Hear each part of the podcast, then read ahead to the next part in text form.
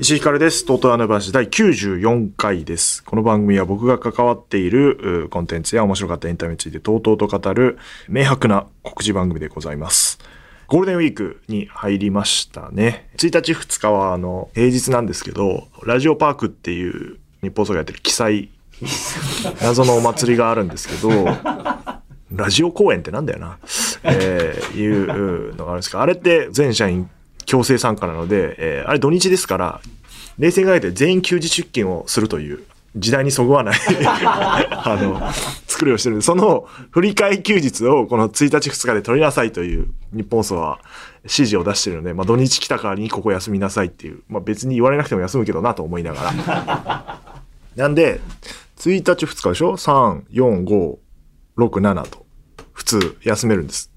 で、僕も珍しくここ1、2は休めて、3と4はなんか仕事があって、3はなんかあって、4, 4はなんかコミカドが脚本を書き上げてくるから、あいつが書き上げていれば打ち合わせがあるから、書き上げなかったら、あの、飛ばしという。ってことはないんじゃないかと踏んで、4も休めると思う。で、5でしょ？で、6はオードリーのオールナイトニッポンがあるでしょ？土曜日。で、7でしょ？だからまあ、飛び飛びで3日か4日休めるみたいな。こんなに休めるのはですね、1月以来ですね。1月の年末年始以来。あれ以来、全部足しても、うん、多分、え、6日、4日、5日、6日ぐらいしか休んでないですね。全部足しても。あ土日とかじゃなくて、関係なくですよ。関係なく6回ぐらいしか休んでなかった。6回かな？もうちょい少なかった気もするけど、まあまあそんなもんだったので、ここで5日ぐらい休めるのはすごくでかいなと。しっかり休もうと思っておりますが、まあどこも多分行かないですね、ゴールデンウィークはね。ちょっともう、人多いでしょ。高いでしょ、あと。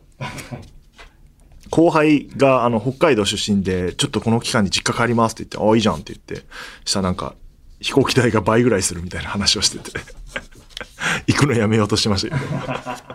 でもここしか開かないんで、みたいな。ね。なんだ高いんだろうな。まあそんな中、この間あの、スーパーマリオブラザーズの映画を見てきまして、ね、話題作ですけど、全米ナンバーワンっていうかもうもはやアナ雪を超えたみたいなアメリカでは。なんでアメリカの方が早いのあれ？公開が。不思議だよね。なんかあんだろうね。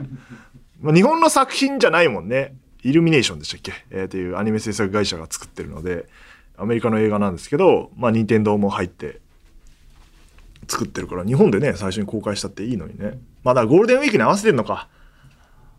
ゴールデンウィークってそもそもそうだもんね。映画の習慣だもんね。映画を見るっていう。だから NHK ではゴールデンウィークって確か言えないんでね。なんか、大型連休みたいなね。ゴールデンウィークは映画の宣伝になるからみたいな。あ、だから映画を見に行きまして。あだからこんないっぱい映画やってんだ。なんかやたらいろんな映画やってんなと思ったけど。で、マリオ見てきまして、まあ面白かったですね。1時間34分ぐらい。昨今ね、映画が2時間20分とか半になっていく中、1時間半っていうサクッと見られる映画で、まあ当然子供は喜ぶだろうなっていう内容ですけど、あの、僕マリオをやってるのはスーパーマリオブラザーズの1、2、2でしょ？ファミコンの。で、スーファミのマリオでしょ？で、64でしょ？で、そこ止まってんですよ。えーあとまあ、マリオパーティーとかマリオカートとかマリオテニスとか結構やってますけど、その間、最近のやつ全然やってなかったせいもあって、最近の作品の文脈全然わかんなくて、知らないキャラいっぱいいて。っていうのがまあ唯一ありましたけど、まあそれもそれとして、でも知ってるキャラクターはもちろんマリオとルイージ出てきて、ピーチ姫出て、キノピオ出てきて、あれなんだっけあの、あヘイホーか。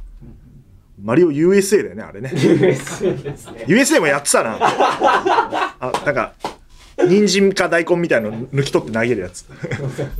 ピーチ姫結構長い間ジャンプできてね。あれは何？ゲームボーイ？とファミコン？てかあれか、ね、過去作結構入ってるスーパーファミコンの移植のやつ。えーいうのがありましたけど。まあなんか、そういう、本当の設定はよくわからないけど、マリオとルイージがあの配管工で、まあ、配管工って設定はあるけど、ブルックリンってね、えー街にいたとこから土管に吸い込まれて、いわゆるマリオの世界に行くみたいなあ感じだったけど、もうすでに人間界にいる時でもうだいぶジャンプとかしてたけど、で急にゲームっぽくなるのがすごい良かったな。あのストーリーの中で。急になんか、あ、ここゲームっぽい動きするみたいな。急に 2D っぽく動いて横スクロールになって。で、その時に音楽がかかるみたいなのが、なんか見ててやっぱ楽しくて。まあ早くやれよと思いながらね。序盤ちょっとたるいじゃない。たるいよ、あれ。よくわかんない。あの、配管この、あれもある設定わかんないけど、会社を辞めたみたいな話から始まり、独立して仕事があんまないって言って、やった、入ったっつって仕事行ったけど失敗しちゃうみたいな。いらないだろ、あれ。いります。その、なんか、現実世界ではあんまりいけてないけど、そういう世界に行ったら活躍できるヒーローなんだみたいな描写マリオにいらない。いらない、そんなの。あんのかな？もともと。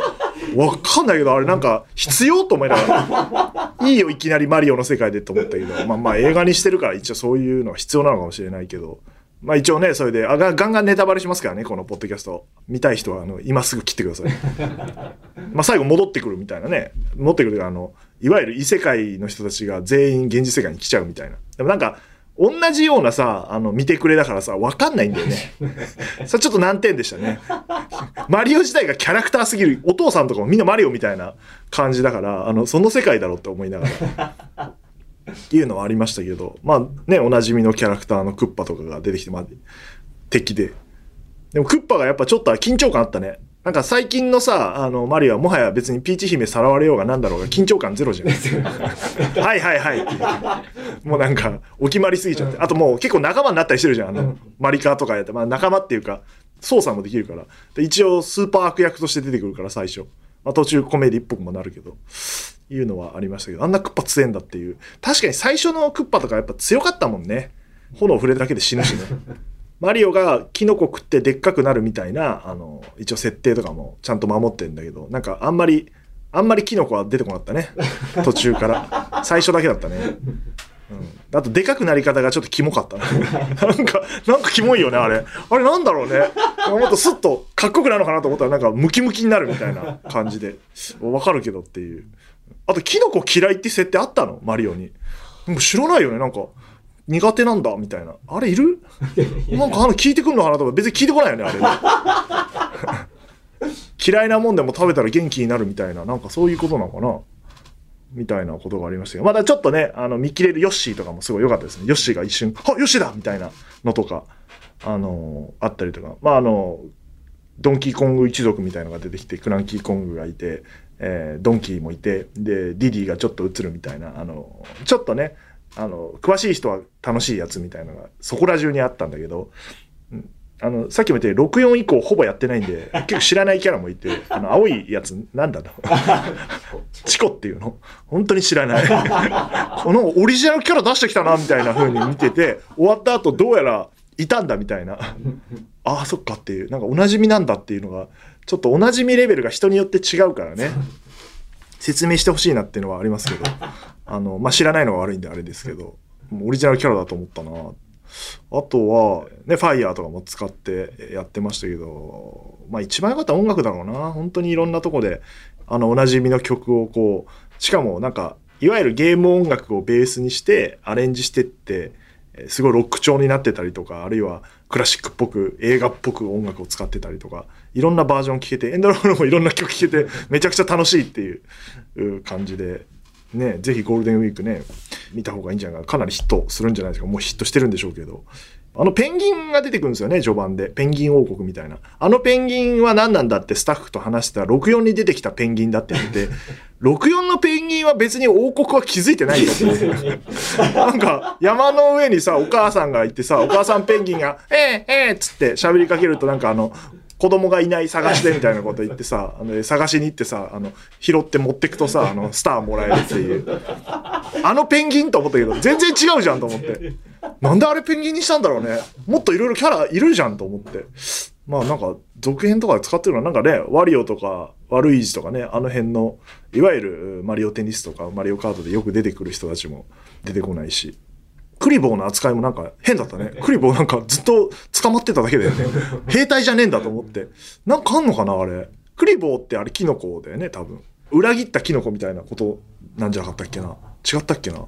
なんかそんな設定あったと思うんだけど。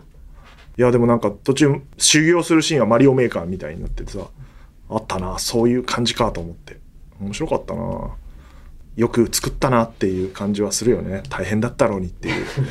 任天堂とねイルミネーションの人が協力して。ここから任天堂さんはあれじゃないですか。だってキャラクターでいろんなもの作ってくるんじゃないですか。ディズニーランドみたいなのを作ったりもするのかもしれないですよね。USJ に。あるけどあのもうそれ単体で行くみたいなのもアメリカとかで作るかもね。作ったら入りそうなの。これ映画が何本もヒットして。もう何でもできるでしょ。マリオカートだけでも映画にできるしマリオテニスでもいけるしさ何でもいけちゃうから。まあでもそうか作品ごとにちょっとずつストーリー違うんだもんね。だからそれもあるけどドンキー主人公でもできるもんね。ドンキー側の話としてやってもいいだろうし。すごい楽しみな作品だったんであの見れてよかったです。あともう一本見まして「えー、とサーチ2」っていう映画。1があってあの肉親がいなくなってそれをインターネットとか PC とかスマホを駆使して探すっていうような話なんだけどよくある話かなと思いきや画面が全部 PC の中で進行してって PC を通して映ってる人とか電話してる相手の映像とかが出て進行していくっていう。だけど物語がどんどんぐいぐい引き込まれていくっていう。その実際のなんて言うんだろう映画のカメラがないっていう。感じがあって今作はさらにそれが進化していて。本当になかったんじゃないかな。あのいわゆる俯瞰で撮ってるカメラみたいのはなくて全部なんかこうスマホの映像 PC の映像あるいは防犯カメラの映像ニュース映像みたいな実際に、えあるカメラをうまくやってどんどんどんどん物語を進行してて前回はあのお父さんが娘を探すって設定が今回は娘がお母さんを探すっていう話でお母さんがコロンビアに行って、えー旅行に行ってる最中に帰ってこなくなって、えー分からなくなるっていう感じなんですけどなんかやっぱ尋常じゃなくアプリとかさ メッセージツールとかが増えてるからあのちょっと面白かったねその辺のなんかこんなのあんだみたいなのとかあったしあとハッキングね Google アカウントを取ればあのいろんな情報がわかるっていうそういう怖さもあって位置情報とか全部出るからそれをたどるみたいなのが出てきて、えー人の Gmail のアカウントのパスワードを探すみたいな。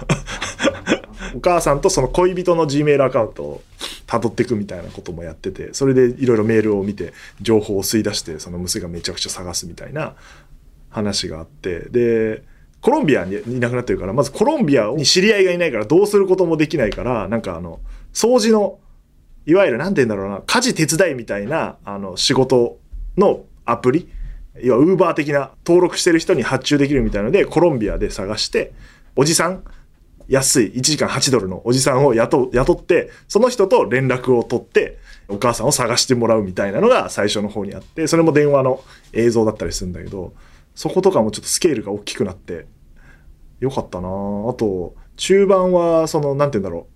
防犯カメラとかの映像をうまくやるんだけどそこのカメラの映像もリアルだからドキドキするのすごい。で9カメとかだったな最後。9個防犯カメラついてるとこがあめちゃめちゃネタバレですよこれ。あの9個あるとこにあの行くんですけどそういう映像も出てて。でさらにその主人公がジュンって子が Mac でずっとお母さん探してんだけどそのなんていうの PC の画面をハッキングして見てるやつがいるっていう。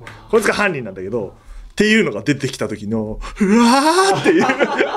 あーこいつじゃんみたいな。でもそれは映らないからいやそれ俯瞰のカメラがないから別に大丈夫なの。なんか要は見えなくて普通なんだけどそことかもめちゃくちゃ面白かったな。でなんか知り合いの弁護士の方のオフィスに情報を持ってそうだから行く時もあえてスマートウォッチで撮影するっていう描写を入れてスマートウォッチ越しの映像が流れるから、えーその超怖い。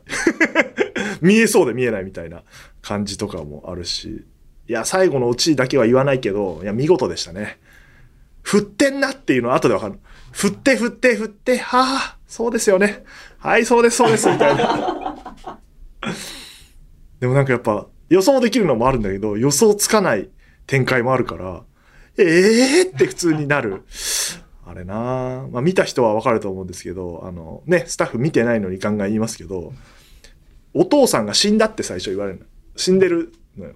家族の映像で始まってお父さんが死んでてでお母さんが一人で娘を育ててるって状態だったのにお父さんが出てくるのよマジかよってなるからでそれもえーなんて言うんだろう家に来るっていうのが映せないじゃん。要はカメラないはずだから。だけど玄関に防犯カメラついてる設定でその家は。そこの映像をスイッチングするから、あの、なんか誰かが来るとピロンって Mac 上にそれが出るアプリがあって、それで映すから誰かが来たとかわかるみたいな。そういうやつも見事だからあの夜覚えてるの続編今作ってますけど、今全員に見ろと言っていて、まさにああいうことをやろうと思ってるから、あの、まあ、前回の配信者でも、えー砂亀っていう梶本さんがあ演じてた砂亀っていうカメラマンのカメラが実は、えー配信用の映像も撮れるようになっててそれで撮ってる映像が配信されるみたいなのは、今回もなんか仕掛けとしてやりたいよねっていうようなことは言っていてでそれがまさにやられてるというか最後防犯カメラに向かってえー喋、ったりするんですよ。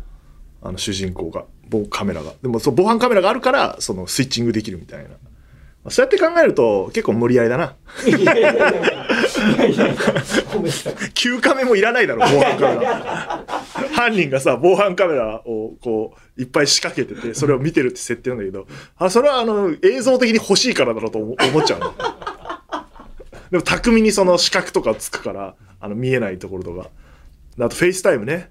もう必ずカメラで喋るっていうのがあるからそこはすごいテクノロジーの進化とともにどんどんこの作品も面白くなっていくんじゃないかなって。まあノーミーツなんてねそういう作品みたいのを作ってきてるわけだからもともとズームっていうものを使ってやってるっていうのはそういうことだから実際にあるツールを映像として使うっていうののまあ最高峰ですよね世界の。でそれもライブ映像ってあるじゃん今世界中に。YouTube で見れる。そういうので見つけたりするんですよ。防犯カメラを見られないからコロンビアの。あの YouTube ライブの映像を、えー探して「いたいたいたいた!」みたいなのとかあってなんかそれも時代を感じるというか。あであのいい感じでその子の友達がヒントくれたりするのもやっぱ面白いし。そのあれって多分見てる人と主人公が同じタイミングで違和感を感じてあれ？みたいになってスーッとウィンドウをどんどんどんどん探してったりしてスクロールしていく感じとかがやっぱあの作品の一番面白くて今あったぞみたいなあったあったあったあったそれそれそれそれそれみたいな感じがやっぱ面白かったなでなんか見てる基本が PC の画面上の映像だったりスマホの状況だからみんなが見たことある、えー日々、えー見てるものを見て作品を表現してるからその辺のなんかリアリティって没入感とかもすごく高いからあれ僕ワンは実はえっ、とね海外行く時の飛行機で見たんですよ。で、えー、と飛行機の何モニターってあのちっちゃいじゃないですか。で全然面白いのはその PC 画面だからちょうど。あれもちろん映画館で見るのはすごい迫力もあるしウォーってなるけどあれ実は PC とかで見るのが一番面白いのかもしれない。ネットフリックスとかで配信されるのかな？わかんないけど。っていうようなことをちょっとあれイヤホンつけて PC で見たら超怖いもん。結構後半やっぱサスペンスになってって今回アクションっていうかなんて言うんだろう本当に展開していくみたいなのが結構後半出てくるから犯人を追い詰めるっていう追い詰めるっていうか犯人にえっ、とまあ格闘じゃないけどなんて言うんだろうなあれ。まあ、これ犯人言わなきゃもう言えないからあれだけど あの最後のシーンはそうそういう感じになっていくからあのそこの表現とかもやっぱ見事だったのでぜひコミカド先生と撮影監督の宮原にさっき連絡してこれ必ず見なさいと。参考になるよっていう感じでしただからカメラをこううわーってもみくちゃになって倒れたところでちょうど見えるみたいなのとかをやるのよ。汚いわ。自然にね。はい。っていう映画2本を見てきましたという話と、そう。最近ですね、あの、打って変わって、4月付けで、そう、4月付けで1個大きなことが起きまして、4月30日をもってですね、あの、オールナイトニッポンジャムっていうアプリを開発したっていうか企画して、え進行してたですね、日本放送のデジタル部の澤田くんっていう後輩がですね、あの辞めまして。また辞めんの？と思って。この間藤原さんが辞めたばっかだけど、元オールナイトニッポンチームのね。澤田、まあ澤田と言っていいでしょう。2個下で澤田は。まあ優秀で、彼はずっとデジタル部に、日本放送って移動めちゃくちゃ多い会社なんですけど、十何年デジタル部にずっといたという人で、なぜいたかというと、もう替えが利かない人材だから、優秀で。彼を動かすとデジタル部が回らないからずっといるっていう。で、えっ、とね、最初に、えーと YouTube に不法アップロード、まあ、今も絶えず行われておりますけど、まあ、それがラジオ業界全体で問題になった時期がありまして、オールナイトニッポンも僕が担当してたんですけど、その時。要はラジコの数字を上げたいと。で、それが結構番組の評価基準だったんですね。でも、YouTube に不法アップロードされて、なんか10万とか20万とか回ってると。でもラジコの数字が上がってないって言われて、ものすごいムカつくじゃないですか、それって。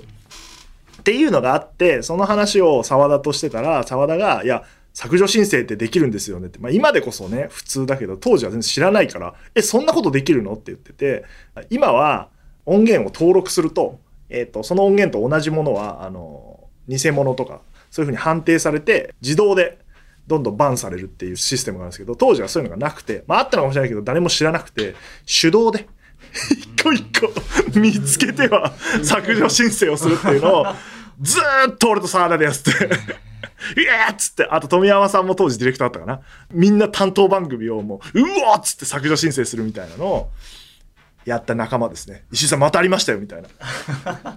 ニコ動とかも不法アップロードあったり、違法アップロードか。えーとか、ツイッターに上がってたりとかも全部削除申請の方法を覚えて、みんなでやったから、あの、膨大な量を削除してた時期があったし、で、まあ、オールナイトニッポンジャムっていう、まあ、オールナイトニッポンポッドキャストのね、企画にも大きく澤田君が関わっていて、オールナイトニッポンジャムをやろうっていうのはもう、前もちょっとこの番組で話しましたけど、3、4年前、3年前ぐらいにもう動き出してて、ずっと作業をしてて、特にビタースイートサンバっていう曲をそのまま使わないと、えー大幅にカットされること。これは音楽著作権的な問題でカットしなきゃいけないっていうことを、権利元に連絡して、それをもう、それこそ1年近くずっと粘り強く交渉して許可を得て使えるようにしてっていうのがまあ大きくてサブスクサービスが始まったっていう経緯があってで直近はねアルコピースのオールナイトニッポンがオールナイトニッポンジャム内で、えー配信されてますけど期間限定。それもえー澤、田くんが交渉してましたから。で編集もね澤田くんとあの下の神崎と田島っていう3人で 3人しかいないんですよベース3人しかいないよ。3人でやってんだよ。そのうち1人辞めたんです。よ っていうことがありまあまあ大変ショックであります僕にとっても、えー優秀な後輩で一緒にね盛り上げてきた人がまあそれはいろんな事情があって辞めるんで別になんか何かがあったわけじゃないんですけど、えー辞められるということで本当にお疲れ様っていうのと日本さん大きな財産を失ってしまったなっていう、まあまあ、しょうがないんですけど、別に会社が悪いってわけでもなく、沢田が悪いってわけでもなく、そういうことってあると思うんで、全然違う業種に再就職っていうか転職するそうなんで、あの別に TBS ラジオ行くとか そういうことではないんで、しょうがないっていうか、みんなもね、温かくお送りしましたけど、オールナイトニッポンジャムもうちょっとね、盛り上がるといいなというふうに思ってて、まあ、RP のオールナイトでね、会員数増えてるって聞いてるんで、このままいろんなコンテンツがね、配信されればいいかなっていう感じですか。だから、沢田とその神崎と田島3人が編集してるもんだから、急に俺んとこ来て、伊地さん、あの回、めちゃくちゃ面白いですね。いや、ほんとすごい。めっちゃ面白いっす。みたいな、なんか、10年近く経った時を超えて褒められるってよくわかんない。あの、福田さんってやっぱ天才なんすよ。そうでしょつって。よくあんなこと生でやってましたねって。編集するの大変なんですけどっていう。ほんと止めたんだもん、最初。え、やめた方がいいって大変だよっていう。さっきのね、音楽の話だと全部権利許諾取れないから、取れない権利ものは全部差し替えてるんですよ。アプリ使って BGM 消して、で、それに似てる BGM をフリー音源とか買い取った曲をもう一回入れ直してるっていう、結構途方もない作業 を彼らがやっていて、それが今聞けるという。似てるフリー音源とかいっぱいあるんだね。どういう権利関係かわかんないから、あんま 発言に気をつけてますけど、これ、これそっくりじゃんみたいなね、いうのもあったりとか、なんかそういうのは使えるっていうので、その選曲とかもやって、偉いなと思ってますが、本当に、まあ残念ではありながら、澤田君の次のね、ところでの活躍を祈っております。もうね、誰も辞めないといいですけども。植木も辞めたしさ、東京 FM の植木植木って言ってたけど、一回しか会ったことないけど。はい、じゃあメール紹介します。えーラジオネーム原の井。以前お話に出た高円寺にある原稿執筆カフェですが、僕自身行ったことがあります。もちろん Wi-Fi は使えるし、充電器もあるし、ドリンクもいろいろあるので、非常に作業がはかどりました。ちなみにマジで書き終えないと出られません。どうかお気をつけて。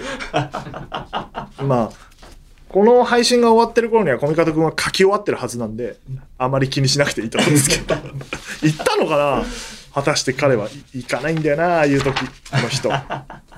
なんかこの番組の企画をちゃんとやらないでおなじみすぎるからね。うん、で書き終わってんのかな？まあ音信不通です、今。集中してるんだろうか。別にみんなもなんか特に用があるわけじゃないから、今は待ちの状態なんで。この間だからあれか、中間発表とかそういう起点を作らないと、締め切りを細かく作っていかないとやらないから、作ってこの日までに半分ぐらい終わってないとダメだよっていう日で、えー話をして、まあそこはちゃんと終わってましたよ。でもなんか、相変わらず、なんか指数関数の話ずっとしてるじゃん。で前半はもうい一回書いてるんですよ。変な話。一回書いたものを、こうした方がいい、ああした方がいいっていろいろあって、書き直してる感じなんで、前半部分は、まあ、導入と振りの部分だから、後半それを回収していくだろうから、うんそれはまあ、後でどうせ直すしね。だから全然後半の方が時間かかるのになんか半分ずらしてたから、ここまでいけば半分ですみたいな。いやいやいや、お前、あと3日だぞみたいな。締め切りまで。なんで、カフェね、行ってほしいですけど。え、俺も、まあ、書き物やってないからな。でもエッセイ書いてる頃は行ったらやったのかな。やだな、行きたくないな、そこ。書かなきゃいけないって嫌だもんね。書きたくないんだからさ。基本。まあ、俺は物書きじゃないからね。コミカド途中。あいつは書きたい人なんだよ。なのに書かないんだよ。よくわからんよ。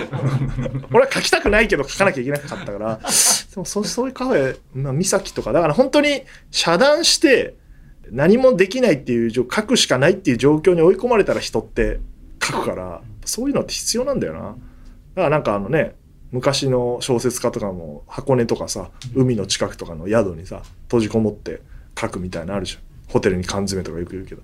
そういうことなんだろうな。でも今ホテルとかもさ、あの、誘惑めちゃめちゃ多いわけじゃん。だってもうテレビつけるとネットフリックスとかディズニープラス入ってんだもん、今のホテルって。見ちゃうもんな。そういうのもないところで書くしかないからな。やっぱ日本ストの会議室だろうな。うん、そこしかないんだよな。しかも一番狭い部屋ね。モニターとかない。あ、でもモニターあんだよな、今大体。テレビついちゃってんだよな。スタジオかな？スタジオの中で書ける。野添さん最後スタジオで書いてたよ。会議室がなくて、あ、スタジオ空いてますよ、つって。あ、じゃあスタジオでいいや、つって、こうやって中で書いてて、集中できた、つってて。しかも明るいように出かけてた作品で、ラジオの作品だから、なんかすごい良かった、つって。ラジオの雰囲気が自分の中で出てみたい。いや、あの夜もラジオの作品なんだから。ブースでいいじゃねえか。今度、もし書き終わってなったらゴールデンウィーク中使ってないスタジオに閉じ込めよう。えー、偽名オールダー。世間はゴールデンウィークですね。何がゴールデンなのかわからないですが、特にみんな浮かれ気分です。これさっき言いましたね。映画がゴールデンってことなんで。そんな中、石井さんはもちろん休めないでしょう。いや、休めますよ。そこで外に出なくても旅行気分を味わえる VR セットを買ってみるのはいかがでしょうか。僕も持っていますが、マジではかどります。メタバースはこのことかとマジで思います。何がはかどる 作業がはかどるいいやつでだいたい6万くらいしますので、慎重に選ぶ必要あると思いますが、ぜひご検討ください。VR セットね、だから PS4 のは持ってましたよ。あの VR。アイアンマンとかやってましたよ。あの、超むずくてもうすぐやめましたけど。よし。VR ね。で家族がいるから、それ一人で楽しめるやつは基本的にダメなんですよ。ゴールデンウィークで休みで。VR なんか一番最悪ですよ、一人だから。まだ画面に出てたら、子供とかも一緒に、わーって、だからなんかドラクエやってる時は、すごいドラクエのちっこいキャラクターが動くのは楽しかったらしくて、ずっと一緒にやれたからいいんだけど、そう VR なんかもう、そのさ、もし、あれも一応映像で画面で出せるけどさ、もう気持ち悪い映像になるじゃん。ダメですよね。この一人暮らしの人はいいと思いますけど、家族持ちは。あれ？そうや、ファイナルファンタジーって出た？まだ？なんか俺予約したぞ。あれゴールデンウィークで間に合ってないんだ。何やってんだよ。やりたかったな。予約ししてあるな。ダウンロードを 16?16 かな？次。いや、なんか米津玄師が主題歌発表してましたけど、あれやりたいな、早く。っていうのがありますが、あ、じゃあもう一枚ぐらいいってみますか。はい。偽名、キヨ。私事ですが、春から大学生になり、人生初めてのアルバイトを始めました。その際、洗い物一つでも社員の方によってやり方が違うので困っていたのですが、アフタートークにあった同じ内容の仕事でも先輩によってやり方が違うから、先輩に合わせてやり方を変えるを実践したところ、うまくいき、すごく助かりました。ありがとうございました。あ、そうですか。そんなところで役に立つとは。あ春から大学生か。あなるほど。じゃあもう本当に19、20歳ぐらいだ。人生初めてのアルバイト。僕人生初めてのアルバイトは赤羽の居酒屋のキッチンで3日で辞めましたから。餃子担当の先輩にあのバチクソ怒られて、クソがって言って、もう行くのやめようって言って、時給ももらわず辞めました。えーやり方を合わせるとこまでも行ってません。やり方が違うとかじゃなくて、たった一人の人に言われて、もうじゃねえよみたいな。クソ大学生。えーアフタートーク。この間もアフタートーク読んだって言われたな、なんか。なんかそうか、打ち合わせする作家さん、初めましての作家さんと打ち合わせするときに、一応僕と打ち合わせするっつっててアフタートークをもう持ってたのか、改めて読んだのかわかんないけど、読んで、えっ、と、なんか、あの本読むと、なんかこう、なんて言うんだろう、こだわり強い人で、なんかすごい、真面目で怖い感じかと思ったらなんか俺がヘラヘラしてるから すごい好印象だって言われてあそういう効果あるんだなうんヘラヘラしてるじゃん基本的には。打ち合わせとかは。なんかそういうのあるんだなみたいな。だからそういう効果があるからいろんな人に読ませといた方がいいんだろうな。ちょっとそろそろまたプレゼント企画やるかアフタートーク。買って。布教活動をして1年目のことが読んでんのかな？あ読んでたわそう新人の研修の時になんかサインしてくださいっつってボロボロのアフタートーク出してきて、うんもう一冊買えばいいのにないやいやいやいやいや。ボロボロだめちゃくちゃひどいこと言ってる。電子ね。もう、あ、電子を持ってるのかもしれないけどね。電子と普通のやつを買うのが基本ですから。違います。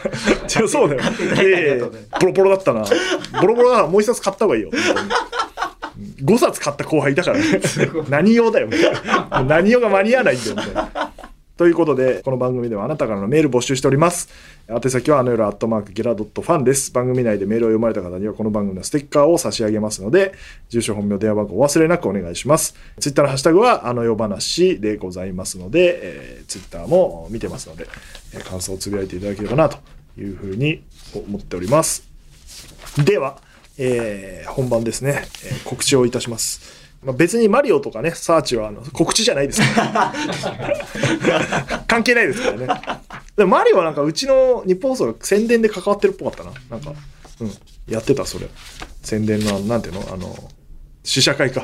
試写会の宣伝をやってましたが。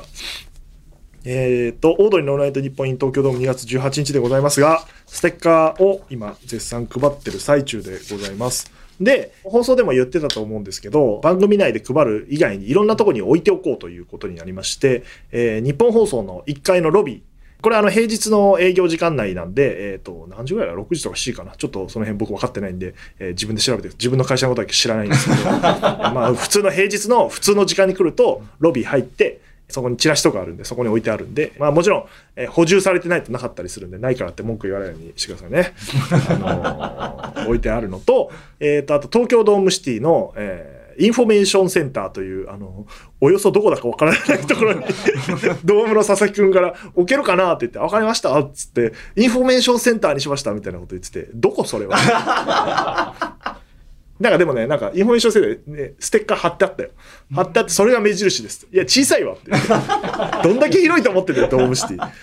で、それで、あの、係の人に言うともらえるという、ちょっとハードル高めです。ラジオリスナーには。すいません、ラスタカラーのステッカーありませんか？って言わないといけなくて、これがもし違う箇所でそれを言っちゃったもんなら、は？は？って言われると思うんで。あの、目印で貼ってあるんで、ぜひ、えー見つけていただきたいのと、あとは、えっ、と、HMV さんが、えー協力してくれることになりまして、HMV、全国の HMV55 店舗で、えー配っているというのが、配り始めるのかな？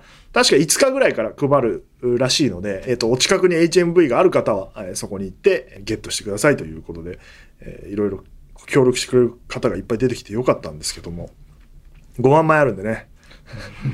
HMV に1万枚押し付けてますよね。55店舗あんならいけんじゃないですかみたいな。で、東京ドームも最初1万枚くださいって佐々木くんが言ってたのに、なんか、これでも配りきんなかったら、あの、責任持って配りきってねって言ったら、1回5000でみたいな。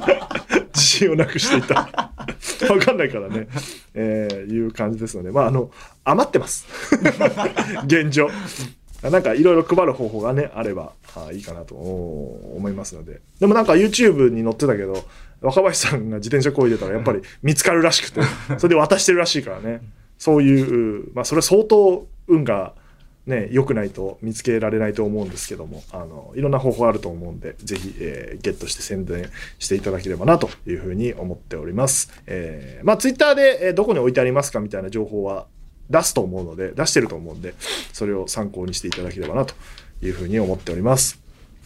えークリーピーナッツのオールナイトニッポンプレゼンツ日本語ラップ紹介ライブ、えー in 日比谷野音がアーカイブチケット5月7日、もう今週で終わりですね、ゴールデンウィーク見逃すと、もう二度とクリーピーナッツをオールナイトニッポンというくくりでは見れませんので、ぜひね、見ていただければなと。今日はあの収録が土曜日なんですけど、また松永くんがなんか遅刻してましたね。飛ばしてましたよ、フェス1個。本当に。この日はね、遅刻してませんけど、変わってないですね。ぜひアーカイブ、最後のチャンスなので見てください。で、えーあの夜覚えてるの続編、脚本ね、えー配信日の時点でもう終わってますので、えーそうですね、えー終わってなきゃダメですね。絶対や終わらないと思うけど、はい。